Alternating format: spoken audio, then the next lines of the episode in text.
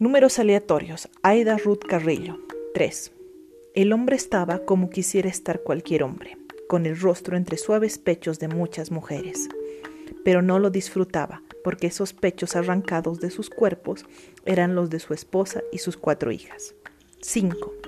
El padre con unos bellos ojos castaños, ella con las cuencas vacías. 8. Siento la habitación llena de espíritus. Afuera, los demás niños juegan. Me gusta estar aquí. Me siento acompañado. 12. Luego de terminar, Carlos mira su miembro bañado de rojo. Al percibirlo, siente una excitación mayor a la vivida, el olor de la sangre. Va y vuelve de la cocina. Todo su ser se sacía al introducir en el vientre de ella aquel cuchillo. Un nuevo hombre ha nacido.